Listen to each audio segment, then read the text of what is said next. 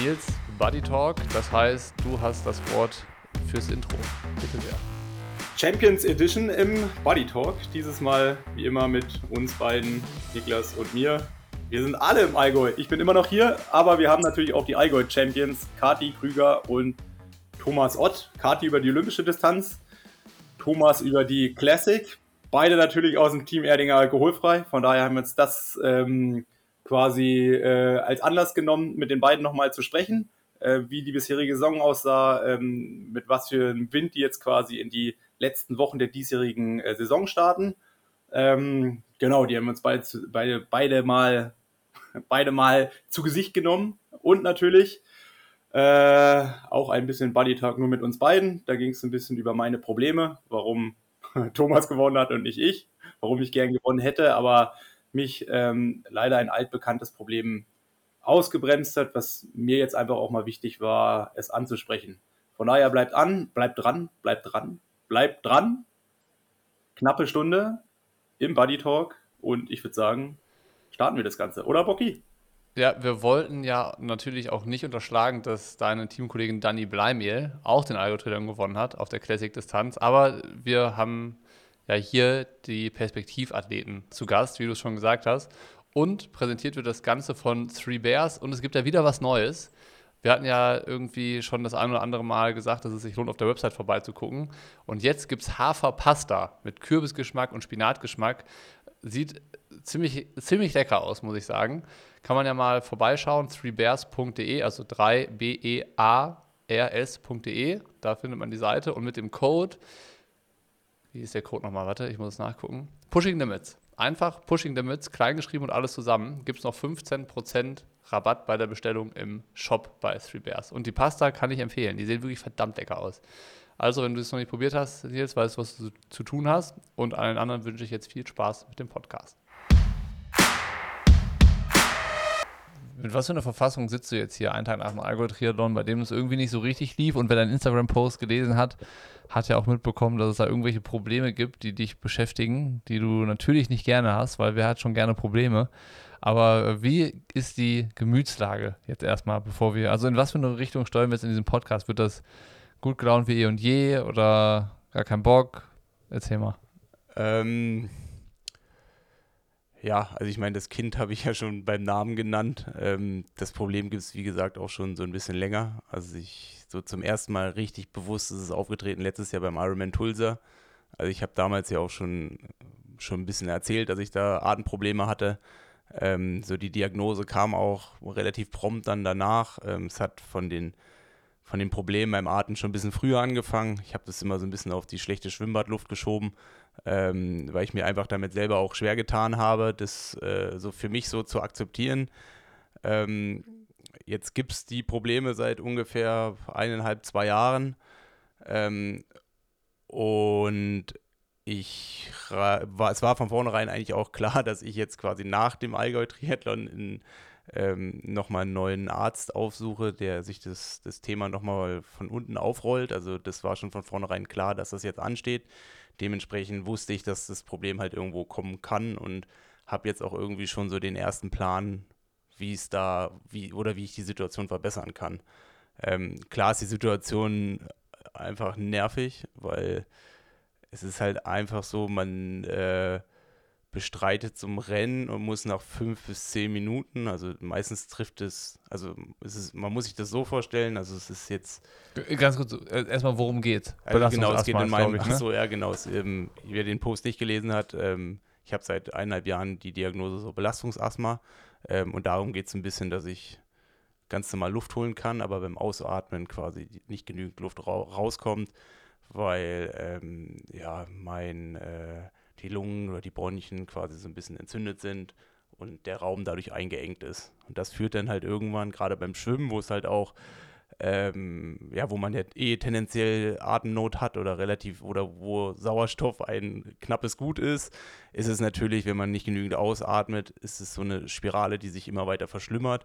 Und wenn man dann mehr Sauerstoff braucht, was dann ja beim schneller Schwimmen dann der Fall ist, ähm, dann führt es halt dazu, dass ich so, ähm, ja, dass ich halt relativ schnell übersäuer und einfach merke, es liegt jetzt nicht daran, dass mein Körper nicht kann, sondern dass ich meinem Körper nicht mehr das geben kann, was er halt benötigt, um halt auch die nötige Energie ähm, äh, quasi äh, bereitzustellen. Also es ist halt einfach, man muss sich das so vorstellen, man hat halt nur noch 50 Prozent Luft von dem, was man eigentlich bräuchte oder von dem, was der Körper auch, auch gewöhnt ist von der Zeit dann davor.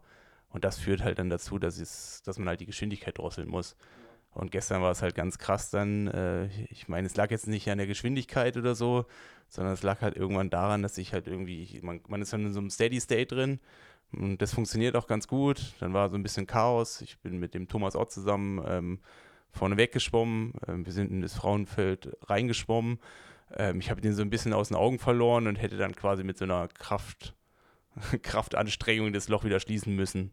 Ähm, und da habe ich es direkt mitbekommen, so ich, das funktioniert nicht. Also ich kann mein, ich kann hier das, was ich gerade mache, kann ich schwimmen, aber keinen Prozent mehr. Und dann geht es halt irgendwie nur noch ums Überleben.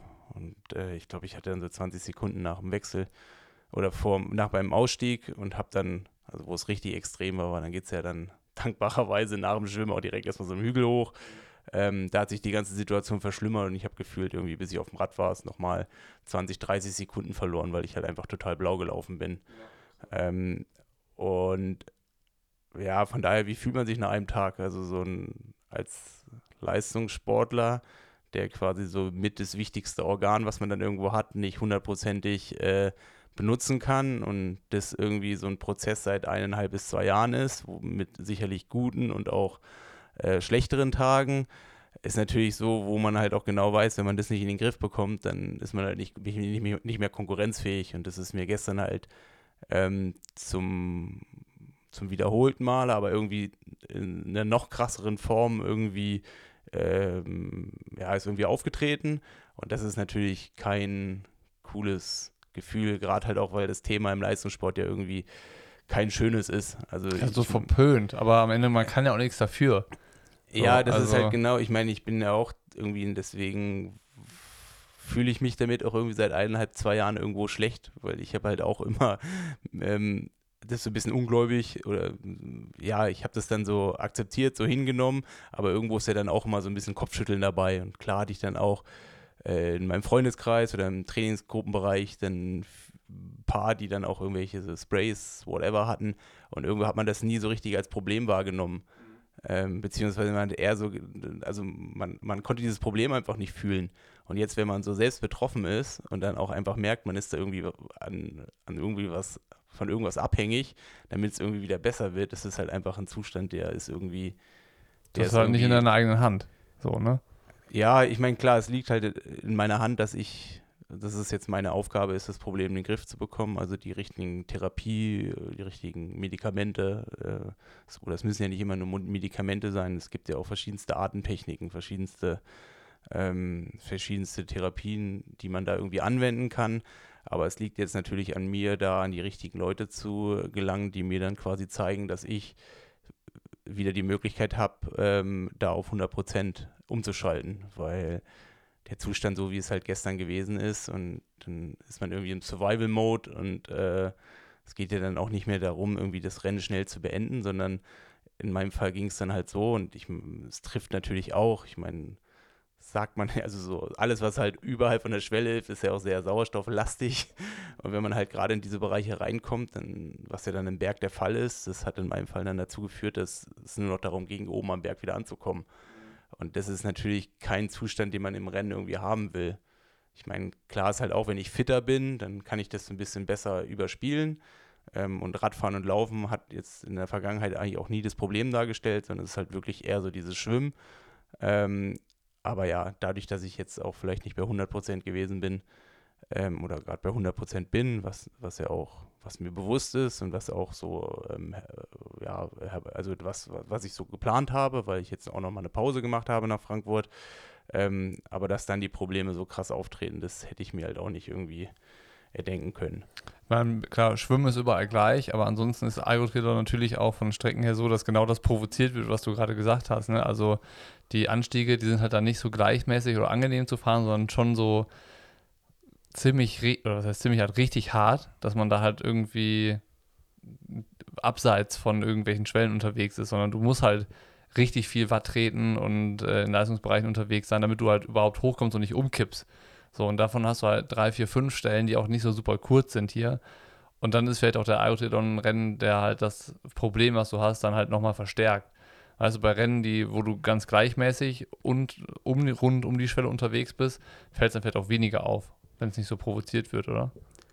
Ja, sicherlich. Ich denke, es spielt halt einfach viel damit rein. Also ich glaube, wenn ich in Topform gewesen wäre, hätte ich das besser überspielen können.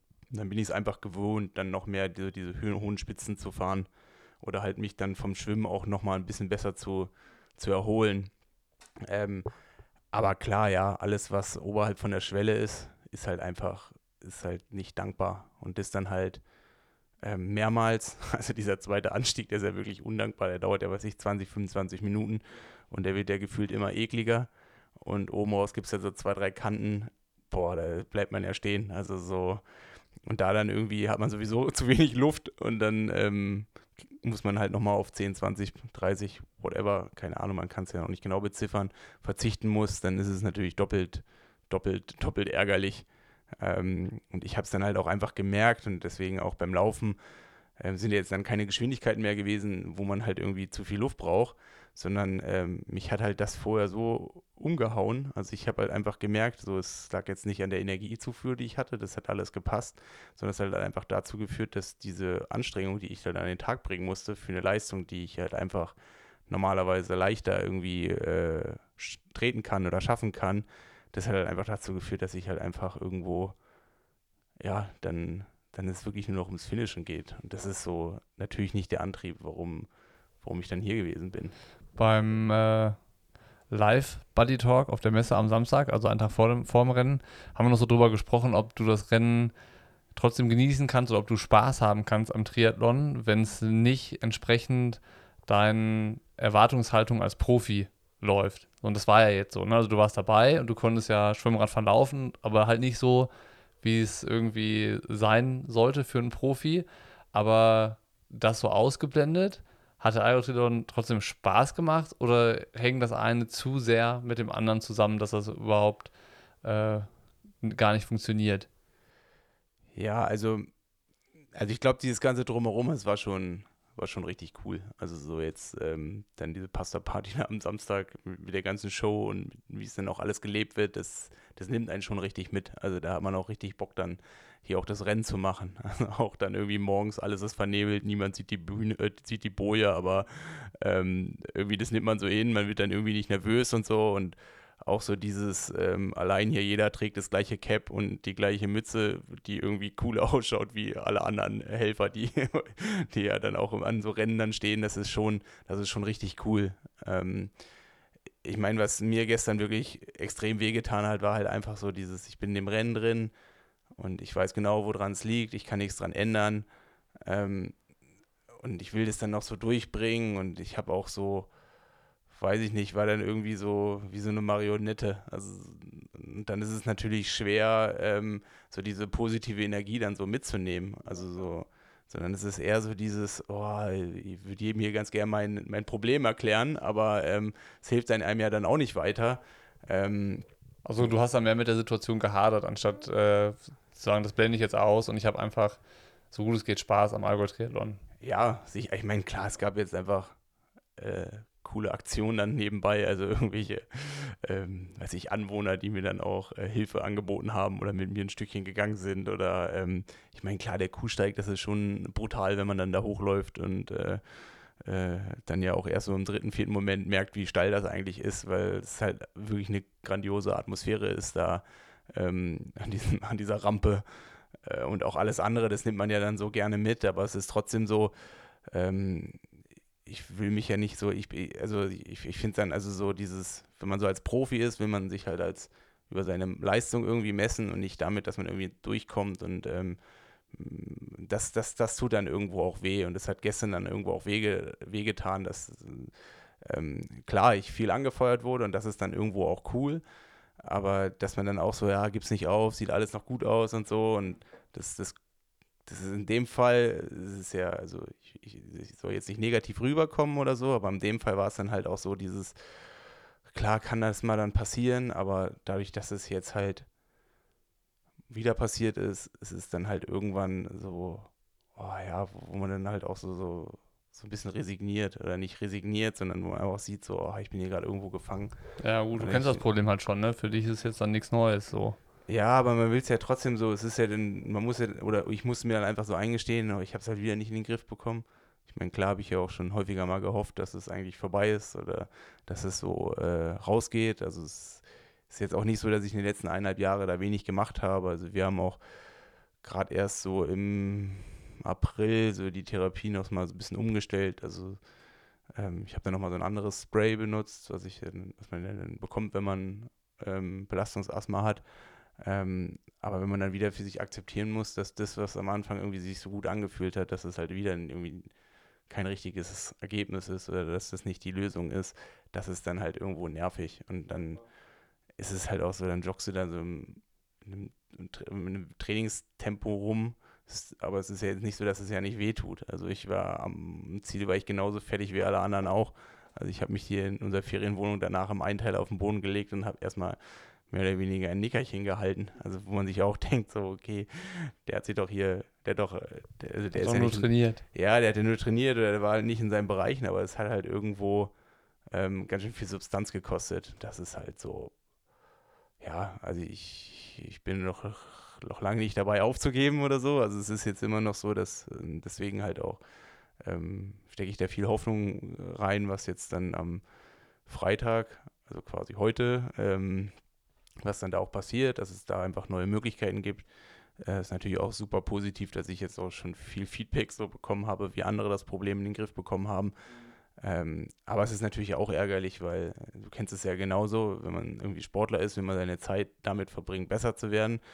Und man will eigentlich nicht irgendwelche Baustellen irgendwie, weißt du, du willst ja nicht das, du willst ja nicht das Fundament legen, sondern du willst ja, du willst ja den Schornstein noch vergrößern. Und das ist halt gerade irgendwie so ein bisschen nervig. Gut, das eine geht jetzt in dem Fall nicht ohne das andere. Ne? Das steht dann halt dann schon zu sehr irgendwie im Zusammenhang. Aber es ist, glaube ich, trotzdem gerade genau wie du es gesagt hast, es gibt viele Leute, die ja schon Erfahrung haben. Aber trotzdem ist ja so, das Thema ist halt null präsent. So Belastungsasthma, ich habe jetzt echt bisher sehr, sehr wenig äh, so von mitbekommen, dass darüber gesprochen wird oder sich ausgetauscht wird dazu.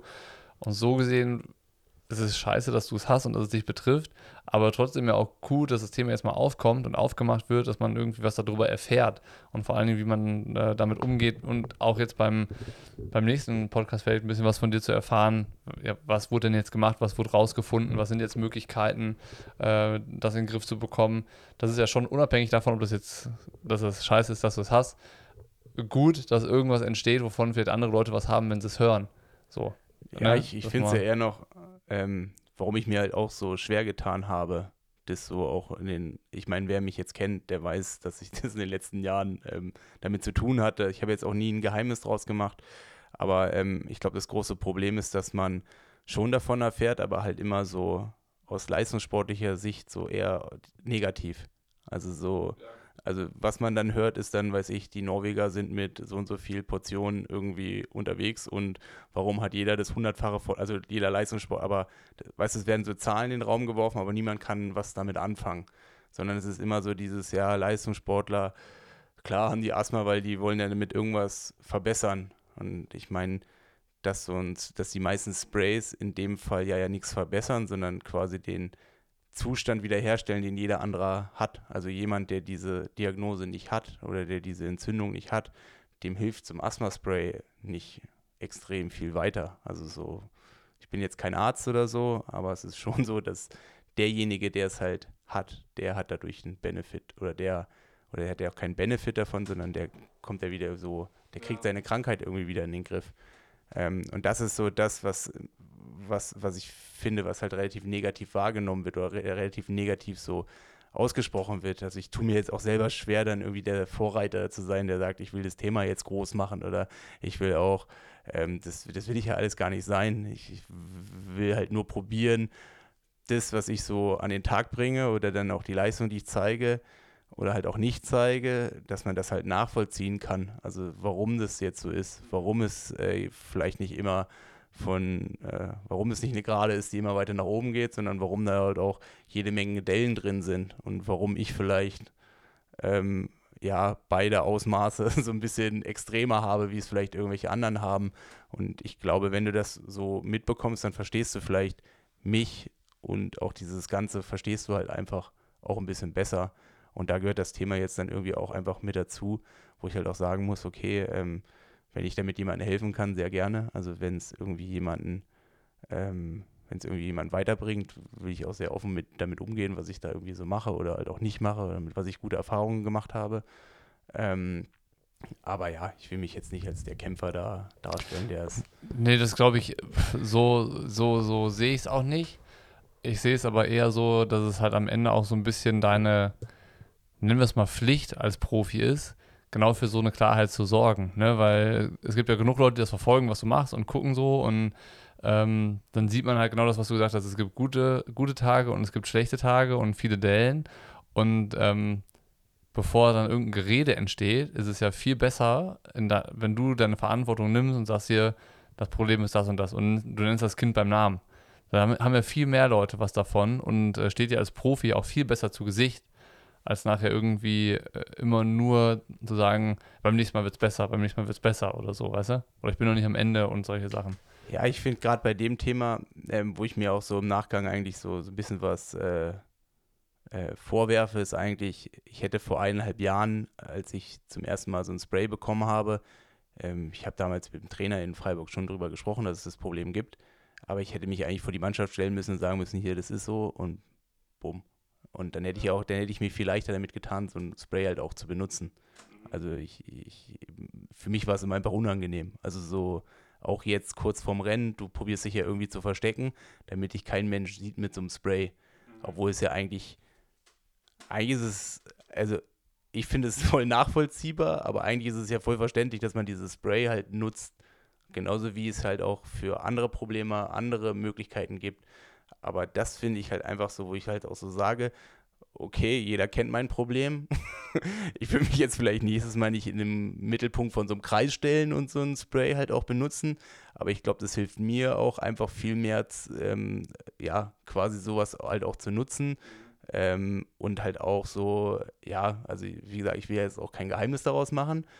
Und das hilft mir selber halt auch einfach viel mehr damit umzugehen. Und nicht so, wie es jetzt ist, weil ja, es ist dann halt schon so, du weißt eigentlich ganz genau, okay, du musst dir deine drei Hübe vor so einem Ding nehmen. Und ich meine, um das jetzt mal so darzustellen, ich glaube, man dürfte theoretisch irgendwie 18 nehmen oder so. Also so bei so, also so bei so Stufen befinde ich mich gerade.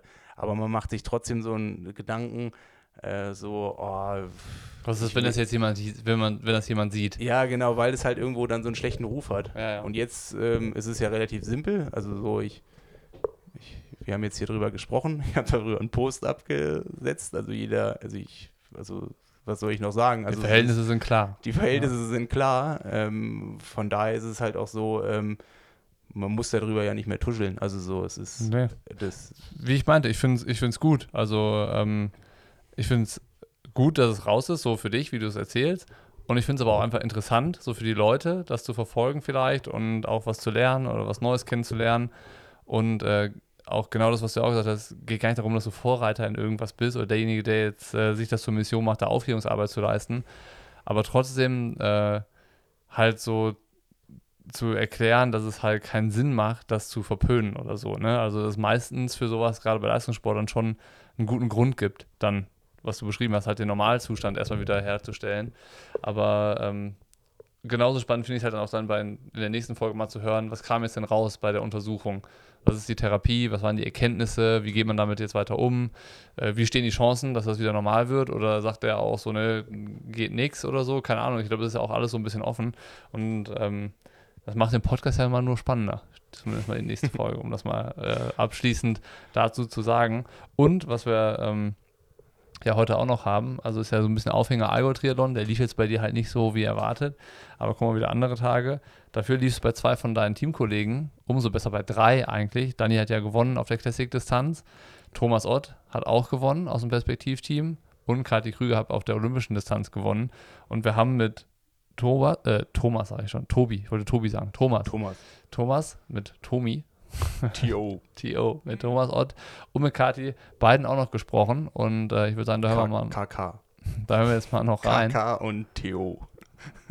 du bist ein, ein äh, Wortakrobat. Da hören wir jetzt auch noch rein, was die beiden zu ihren Rennen zu erzählen haben, wie die den Algo-Triathlon mit ein bisschen schöneren Erinnerungen jetzt verknüpfen, erstmal als du. Aber ich würde sagen, du musst ja auf jeden Fall nochmal wiederkommen, das dann auszumerzen. Weil, ähm, hast du ja auch gesagt, der Algo-Triathlon ist schon ein Rennen, der auf jeden Fall mal auf die Bucketlist gehört bei allen Leuten, die Triathlon machen. Ja, also ich meine, du bist ja der, die Werbefigur oder die, die äh, nicht die Werbefigur, aber du rührst ja hier die Werbetrommel und äh, lässt ja auch jedem wissen. Also deswegen bin ich ja auch hier, weil du mir auch quasi jede Woche gesagt hast, Nils, komm mir endlich mal hierher. Aber du kannst ähm, es auch nur bestätigen jetzt, oder? Also ich kann es auch wirklich nur bestätigen. Also es ist ein Rennen, was ja auch in meiner, da meiner Wahrnehmung jetzt nicht so extrem stattgefunden hat, weil man halt als Profi auch dann irgendwie immer nur auf die reinen Profirennen ähm, guckt, die dann halt auch im Profifeld irgendwie einen größeren Stellenwert haben.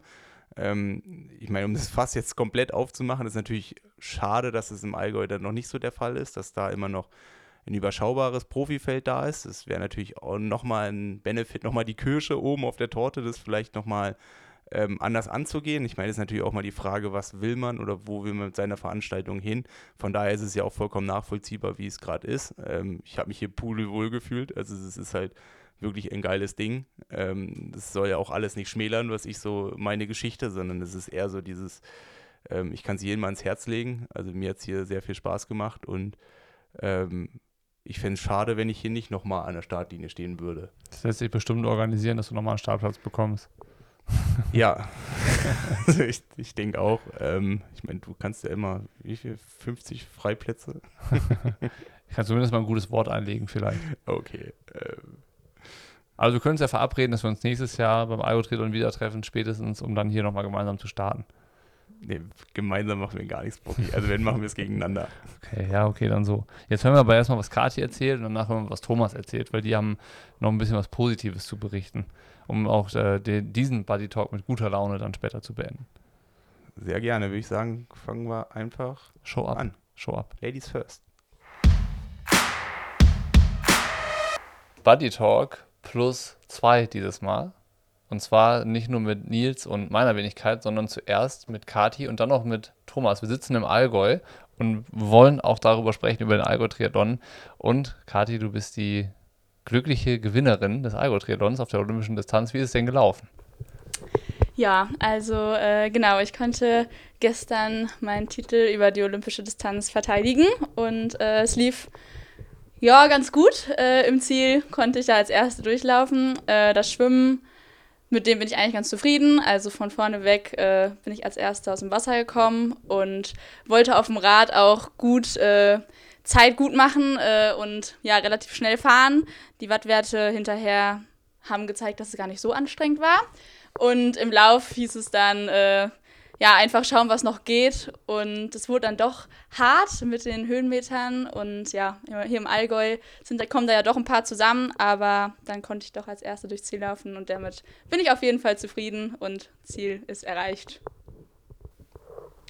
Ja, also ähm, wir haben uns ja damals zur Aufgabe gemacht, als wir euch alle vorgestellt haben vom, vom Nachwuchsperspektivteam vom Erdinger Alkoholfrei. Ähm, jetzt sind wir so, was haben wir jetzt? Zwei Drittel der Saison ist rum. Ich glaube, es ist mal Zeit, so ein erstes Feedback so zu ziehen. Wie ist es bisher gelaufen? Also ich meine, klar, jetzt reden wir quasi auf dem Hoch, du hast gewonnen. Ähm, aber was ist passiert seit, ähm, seit Lanzarote im, im März? Ja, also tatsächlich hat es erst mit einem Tief begonnen, würde ich sagen, oder eher mit einem Tief. Ähm, mein Saisonstart, ja, war nicht ganz so, wie ich es mir erhofft hatte. Ähm, ich hatte ja im Trainingslager mein Ziel äh, 73 WM-Quali ähm, wieder formuliert und ähm, genau deswegen war ich als ersten Wettkampf äh, in Spanien beim 73 Mabea und da lief es aber irgendwie nicht rund. Also auch Höhenmeter. Ja, genau, war auch also, du magst Höhenmeter. Strecke. Ja, ja irgendwie äh, finde ich so eine anspruchsvolle Radstrecke schon immer gut.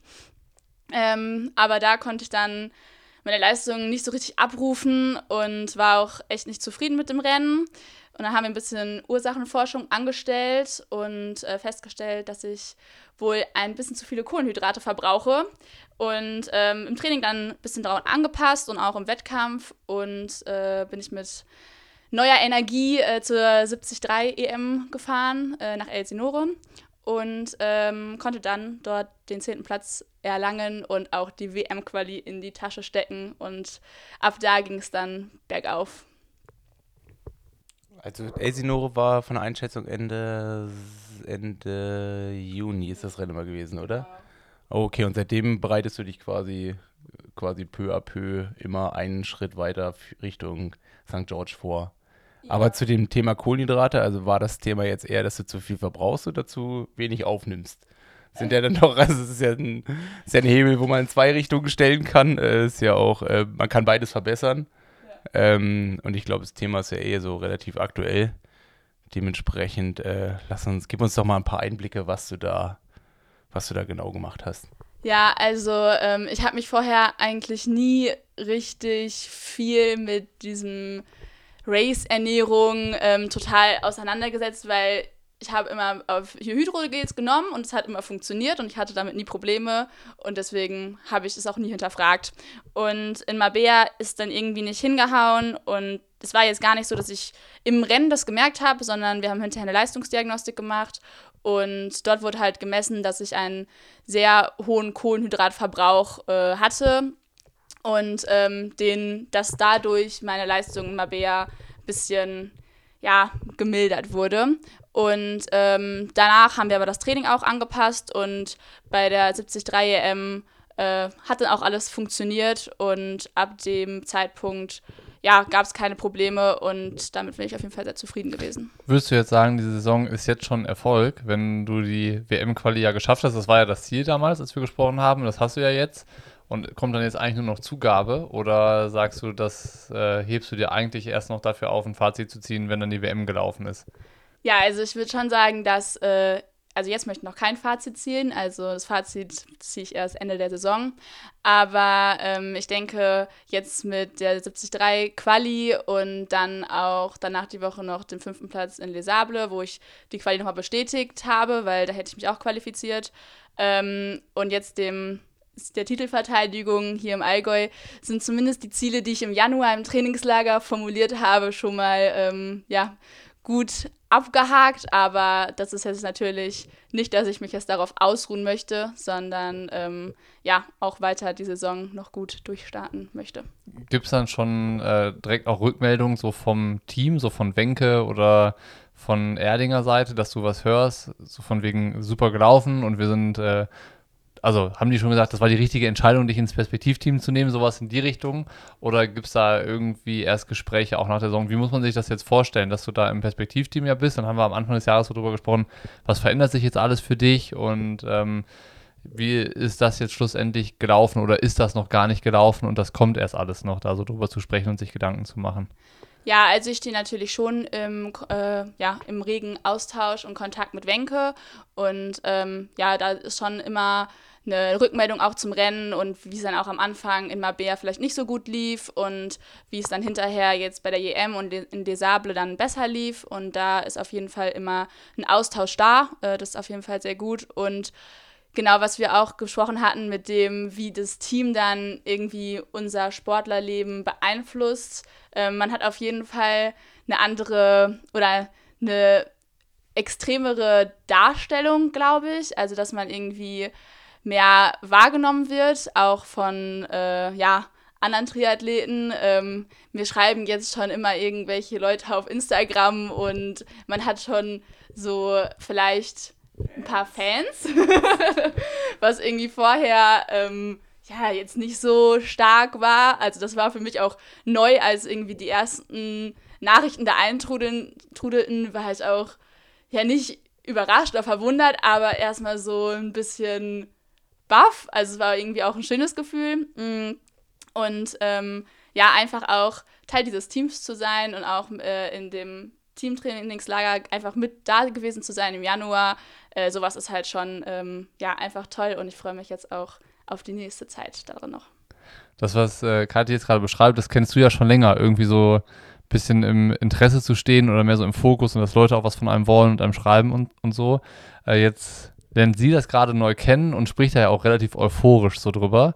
Fühlst du dich dann so dran zurückerinnert, wie das bei dir war, als das dann so aufkam? Ist das dann, also kannst du diese Begeisterung und diese Euphorie, in der sie jetzt gerade steckt, nachvollziehen und dann so ein bisschen nachempfinden? Äh, klar, also so, ähm, damals gab es, oder damals war es jetzt noch nicht so einfach, wie es jetzt ist. Also, dass es irgendwie Insta Instagram gibt, wo dir jeder quasi irgendwelche äh, privaten Nachrichten schreiben kann oder wo du halt irgendwie 24-7 greifbar bist. Äh, früher war es dann doch irgendwie ein bisschen komplizierter. Ähm, aber es war schon so. Allein so dieses Signalblau, was man ja dann irgendwie auch trägt, ähm, was einfach auch seit, äh, ich will mich jetzt nicht auf Zahlen fest, festlegen, aber es sind ja schon so 15, 20 Jahre, seitdem es dieses Blau halt irgendwie auch in der Szene gibt, ist halt einfach so, dass das halt Aufmerksamkeit erzeugt. Und das erzeugt natürlich auch Interesse.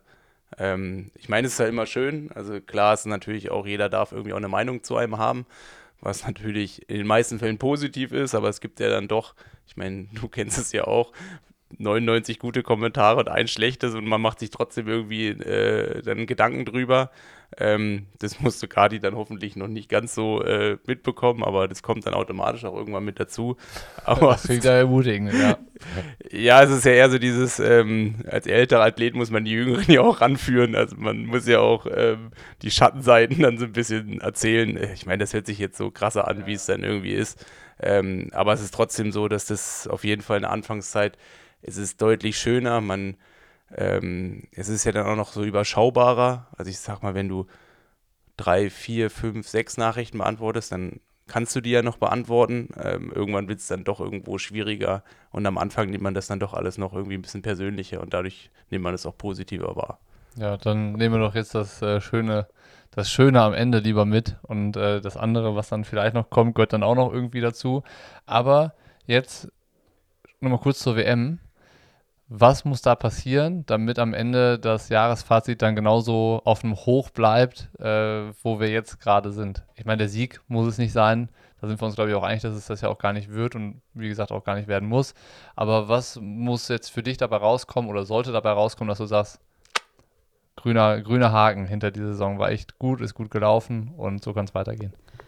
Ja, also ähm, Erstmal ist es, finde ich, immer schwierig, jetzt eine Platzierung oder so zu sagen. Ähm, letztes Mal bei der 73 WM wurde ich 18. Und es ist jetzt halt erstmal dachte ich mir, okay, vielleicht eine Top 15 Platzierung. Aber dann kommt es ja immer darauf an, wer kommt auch und wer ist am Start von den ganzen äh, Profis. Deswegen ähm, wäre ich schon glücklich, wenn ich auf jeden Fall unter den Top 15 äh, da abschneiden kann, aber das kommt auf die Startliste auch unter anderem an.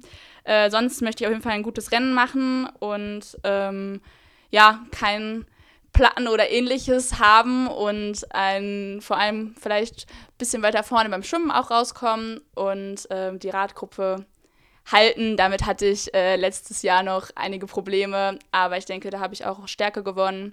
Und ja, das sind so meine Ziele. Aber eine konkrete Platzierung oder so habe ich mir da jetzt noch nicht überlegt. Wie sieht der Fahrplan bis dahin noch aus? Sind jetzt nur noch ein paar Wochen, ist ja nicht mehr ewig hin, bis es soweit ist. Was kommt da noch? Ja, also jetzt nächste Woche äh, starte ich, oder diese Woche ist es schon, äh, starte ich in Zell am See 73 und äh, danach kommt ein bisschen drauf an. Also ich habe es noch nicht ganz fertig geplant. Ähm, die WM ist dann das Ziel und das Schlusslicht. Ich bin vorher zur Vorbereitung und Support noch auf Hawaii. Ähm, und je nachdem vielleicht 73 Dresden. Mal gucken. Naja, ah das klingt ja noch nach einem relativ vollen Terminkalender. Aber ich glaube, wir müssen dann mal besprechen, wie es bei der 73 WM gelaufen ist, sobald die dann war. Wir haben auf jeden Fall ein Auge weiterhin drauf. Nils ist ja sowieso sehr, sehr kritisch und beobachtet und beäugt alles. Und ähm, jetzt würde ich erstmal sagen, vielen Dank für das Zwischenfazit zu deiner Saison. Und äh, Nils, ich weiß nicht, wie es dir geht, aber ich werde auf jeden Fall die Daumen drücken für die Weltmeisterschaft. Vielleicht hast du auch noch ein paar nette Worte für deine Teamkollegin. Ja, Logo, also Daumen sind gedrückt. Also Kati äh, redet sich da, glaube ich, ein bisschen also so, wir halten sie unterm Radar. Ich weiß natürlich, dass sie viel mehr drauf hat. Äh, es geht nicht darum, Gruppen zu halten, sondern äh, da auch voll mit dabei zu sein und es wird alles gut funktionieren. Ähm, ein Punkt hat sie natürlich noch vergessen. Das ist bei den Jungen immer noch nicht so drin. Ähm, der zweite Dienstag von dem Herbstfest in Erding ist auch immer noch, oder der Dienstag bei dem Herbstfest in Erding ist immer noch, äh, es ist eines von den Highlights, was vorher noch kommt. Also sprich, wir treffen uns als Team ja sogar nächste Woche. Ähm, aber ansonsten bin ich da eigentlich ganz optimistisch und ich werde es dann vom Laptop, so, soweit es geht, dann auch verfolgen. Sehr gut, dann vielen Dank. Thomas, herzlichen Glückwunsch. Ich hoffe, der Muskelkater sitzt noch ein bisschen tief.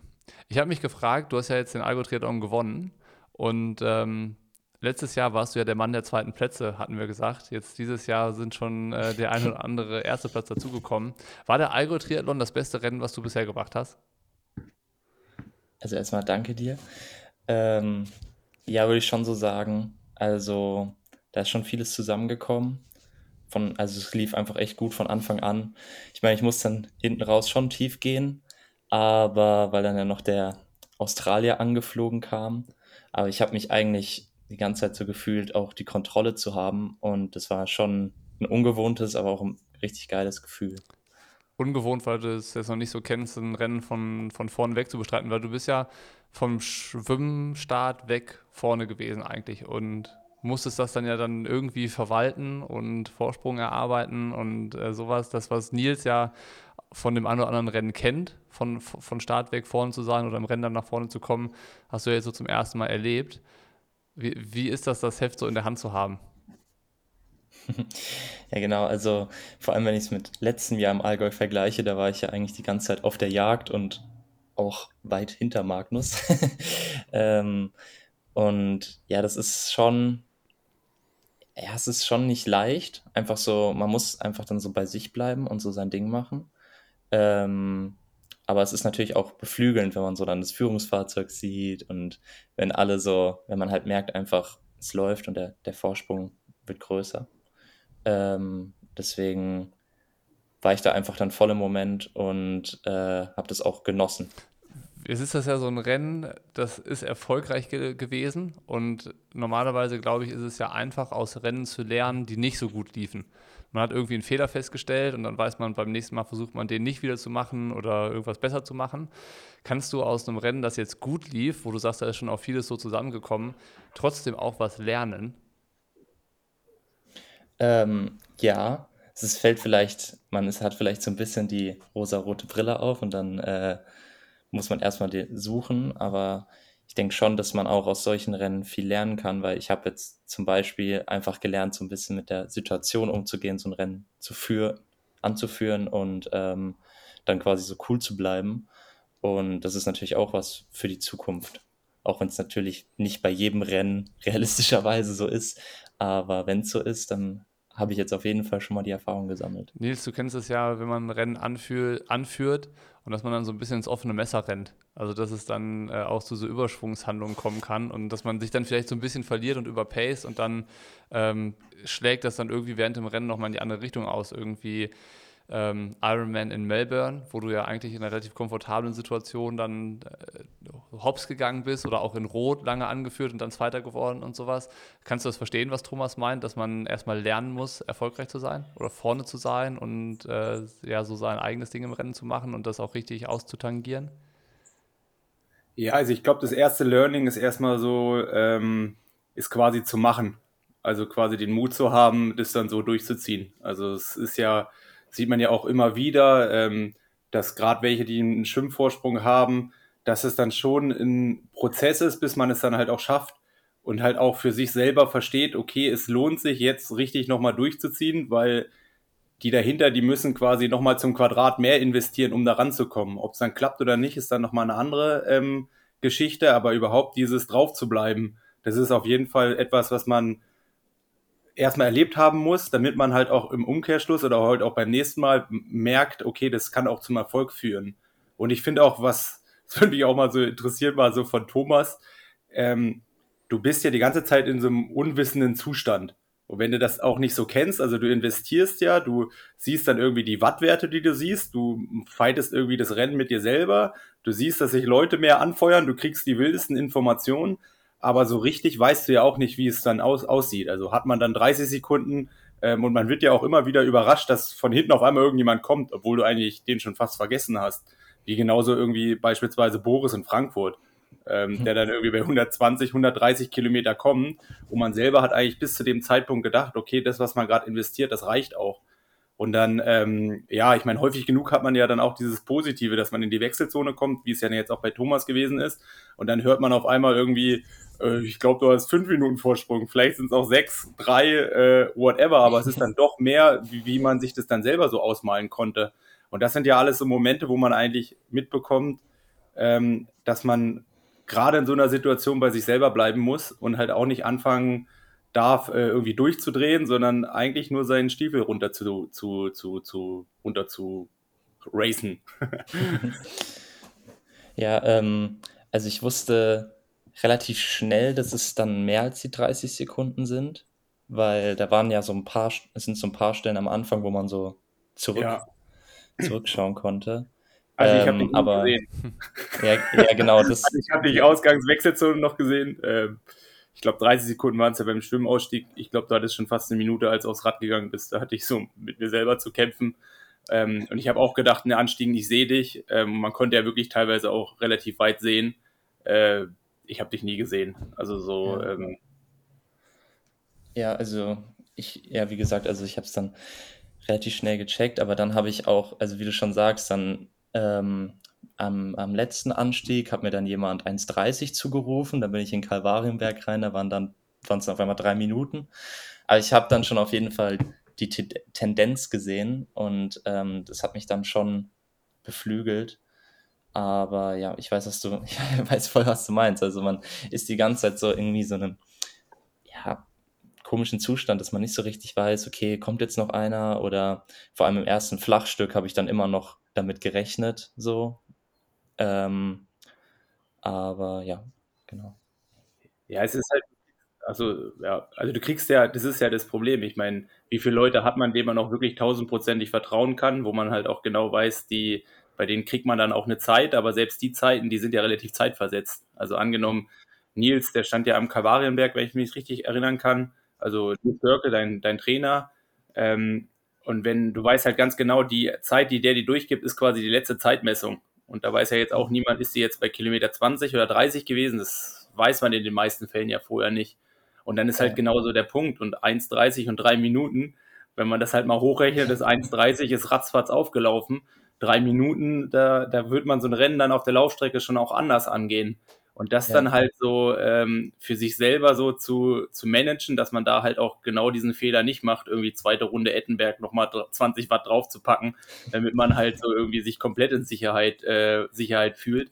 Und das ist, denke ich, schon so, so ein Ding, das muss man erstmal gemacht haben. Und dann auch lieber dann in, in so einem Rennen, wo es dann vielleicht ein bisschen einfacher ist, weil, ähm, ja, ich meine, es geht ja dann schon nochmal drei, vier, fünf Stufen dann auch höher. Und da wird es dann halt schwieriger. Und dann wird man halt wirklich überrascht und da muss man auch immer noch mal eine Antwort parat haben. Ja. Ja, also dem, also ich habe eigentlich so richtig nur dem Nils und dem Lasse Ibert vertraut. Die standen so ziemlich genau an derselben Stelle. Ja, wollte gerade sagen, ich stand hier schon lange gesehen. und die haben mir das halt beide zugerufen. Und da war wenigstens die Sicherheit, als ich dann oben am Kalvarienberg war, dass du noch nicht reingefahren kamst. Also ja. das war, sind ja dann schon mal, weiß nicht, was sind das? Minute 30, zwei Minuten. Also ich glaube, ich hatte, meine Information war so drei Minuten, die ich da hatte. Ja. Da habe ich schon gar nichts mehr, da wollte ich schon gar nichts mehr hören. ja, also und ich bin dann eigentlich auch relativ cool geblieben, weil ich mir dann auch so dachte, ja, ähm, ja, ich habe mir eigentlich auch die ganze Zeit so gesagt, es ist erst vorbei, wenn es vorbei ist und habe dann versucht halt auch an den Lauf zu denken, weil ähm, ich natürlich wusste, dass die Laufstrecke im Allgäu auch so ein Stück weit auch ein Wolfs- und Schafspelz ist. Einfach mit diesen ganzen Hügeln. Also ich denke nicht mal unbedingt an den Kuhsteig. Aber diese ganzen Hügel hinten raus, die sind halt schon echt hart, weil man irgendwie nie so richtig den Rhythmus findet. Ähm, ja. Also du kannst die Laufstrecke schon so nennen, wie sie ist. Ja. Das ist schon auch ein bisschen scheiße, ne?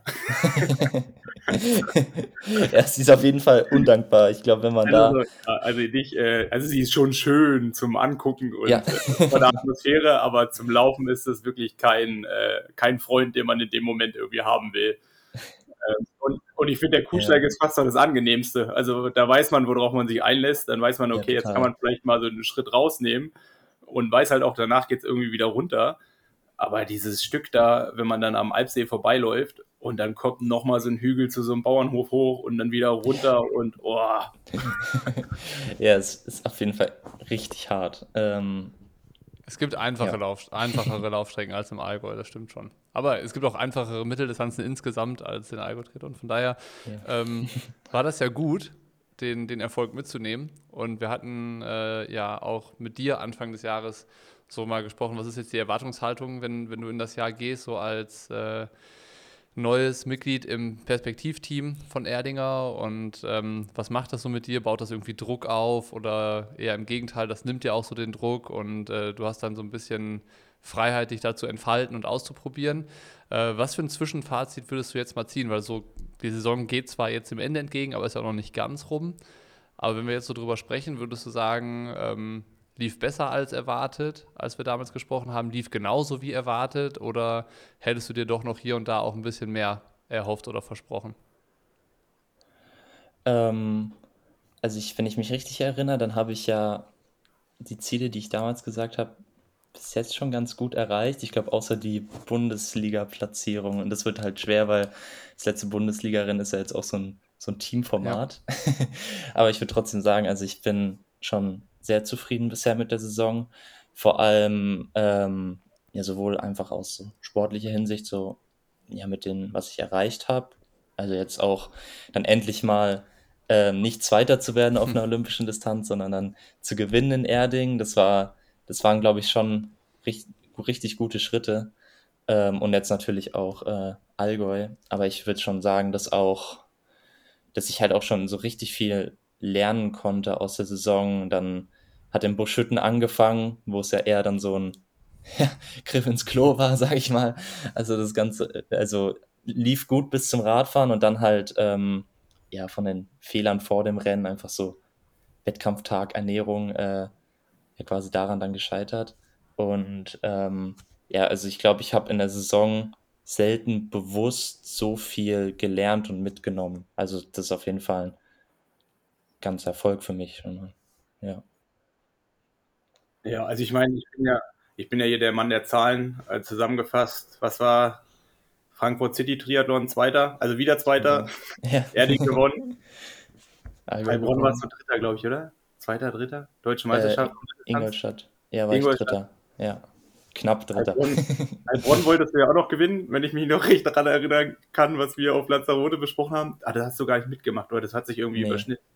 Ja, es hat sich überschnitten, ja. Ja, also ich meine, kann man ja schon sagen, äh, zweimal gewinnen ist schon zweimal mehr. Also ist auf jeden Fall irgendwie ein, ein, ein Schritt gewesen. Äh, noch hast du nicht zu viel versprochen. Und ich meine, so langsam, wenn man das halt so sieht, du, dieses Learning, das sieht man halt auch von außen so ein bisschen. Also ich meine, gerade so beschütten, ähm, da waren dann auch so zwei, drei Sachen so in dem Rennen, ähm, wo ich sicherlich sagen kann, die kann man taktisch dann auch besser machen.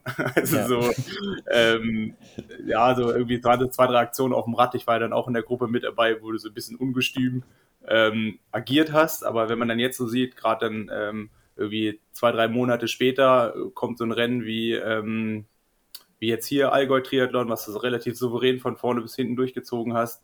Ähm, Frankfurt hast du ja, ich glaube, dann in der Laufentscheidung gegen jemanden äh, verloren, ähm, der meines Wissens auch relativ gut läuft. Also ich bin, ja. ich glaube ja kurz vorher mit dem auch Bundesliga gestartet und bin äh, Bolbert, Bolbert, Bolbert ja. genau. Also von daher ist es jetzt auch ähm, keine Schande, da irgendwie Zweiter zu werden. Das ist es sowieso nicht. Ähm, aber man sieht halt wirklich so peu à peu. Und ich glaube, das erste Rennen war halt was, Ingolstadt. Ingolstadt, ja. Ich glaube, da hast du ja auch geführt und dann war halt dieses ganze Wetterding so ein bisschen dann auch dein Problem, oder? Ja, ich, mir ist dann energetisch so ein bisschen, also wir haben so rein von der Ernährung so ein bisschen einen Sicherheitsplan gemacht, dass ich halt keine Magenprobleme bekomme und dann mit der Kälte wurde es dann energetisch schon schwer hinten raus. Ja, also, aber es das heißt dann, wie gesagt, wir haben, wir haben mittig angefangen, wir gehen jetzt immer weiter nach oben. Jetzt ist Ende August. Ähm, machst du noch weiter bis November, Dezember, damit es irgendwie nochmal so richtig piekt oder ähm, wie sind jetzt so die nächsten Steps? Ähm, also das, also ein Highlight, was noch ansteht, ist dann Challenge Mallorca. Und äh, da möchte ich dann in die Fußstapfen von Fred treten. Nee, keine Ahnung, also schaue ich mal, was da dann ähm, bei rumkommt. Da erste internationale Erfahrung sammeln. Ähm, du weißt schon, Fred hat, äh, Fred hat die Drinks ausgegeben dann am Ende, ne? und auf Mallorca, weil es am Ende der Saison ist, da hast du viele Freunde. Also gerade wenn du gewinnst, das äh, muss wohl überlegt sein. ja, also schauen wir mal, wie es dann läuft. Und auf dem Weg dahin, äh, mache ich noch Hannover nächste Woche, Bundesliga. Und dann noch so ein ähm, absolutes Heimrennen bei mir zu Hause in Kinzigmähen in Langenselbold. So ein kleiner Sprint. Ähm, weil da habe ich das letzte Mal, da war auch da die zweite Platzserie schon begonnen. Da habe ich wegen zwei Startwellen Drama, habe ich den, war ich Zweiter mit einer halben Sekunde. Ei, das ei, war halt ei. schon, das war schon sehr bitter und jetzt, das da ist das Ziel auf jeden Fall klar. Also Traum, Trauma besiegen. Ja. Das hört sich doch nach einem Plan an. Wie ist das dann, ähm, gibt es dann noch so Fazitgespräche auch mit, mit Erdinger Seite? Also, dass man, dass du dir dann gemeinsam mit äh, denen nochmal das Rennen, äh, nicht das Rennen, die Saison anschaust, was war gut, was war schlecht und wird sie dann auch mehr angeschaut als nur die Wettkämpfe? So, was hast du so drumherum gemacht und äh, sowas? Oder spielt das da keine Rolle oder weißt du das noch nicht? Äh, das weiß ich noch nicht, aber ich schätze mal, es wird bestimmt ein Abschlussgespräch geben. Oder zumindest ein, vielleicht wird auch nächste Woche in Erding ein Zwischenfazit gezogen. Ich wollte gerade sagen, Abschluss ist, glaube ich, noch nicht. das Nee. ist schon da. Also es wird es auf jeden Fall geben. Also so, ähm, ja. mit Wenke hat man ja schon einen regen Austausch, also sowohl die Jüngeren als auch die Älteren und auch die Mittelalten. Ähm, da ist dann schon, kriegt man eigentlich auch, äh, ja jetzt nicht knallhart abgerechnet, aber wird dann schon über das geredet, ähm, was man irgendwie erreicht hat, was irgendwie so ansteht und damit man dann auch, gerade wenn es in eine neue Saison geht, die Ziele dann miteinander angleicht, ähm, damit halt auch sowohl Erdinger als auch der Athlet oder Thomas oder ich ähm, halt auch das Maximale davon irgendwie äh, da halt rausholen können. Ja. Ja, das ist ja spannende, spannende Tage jetzt. So, die letzten, letzten Wochen der Saison, wo es dann äh, darum geht, zu gucken, was lief, was lief nicht so, was kann besser werden. Und dann geht's auch schon auch krass, ne? Es dauert gar nicht mehr so lang, dann beginnt die Vorbereitung auf die nächste Saison. Das ist Ja, äh, jetzt ist heiße. Phase.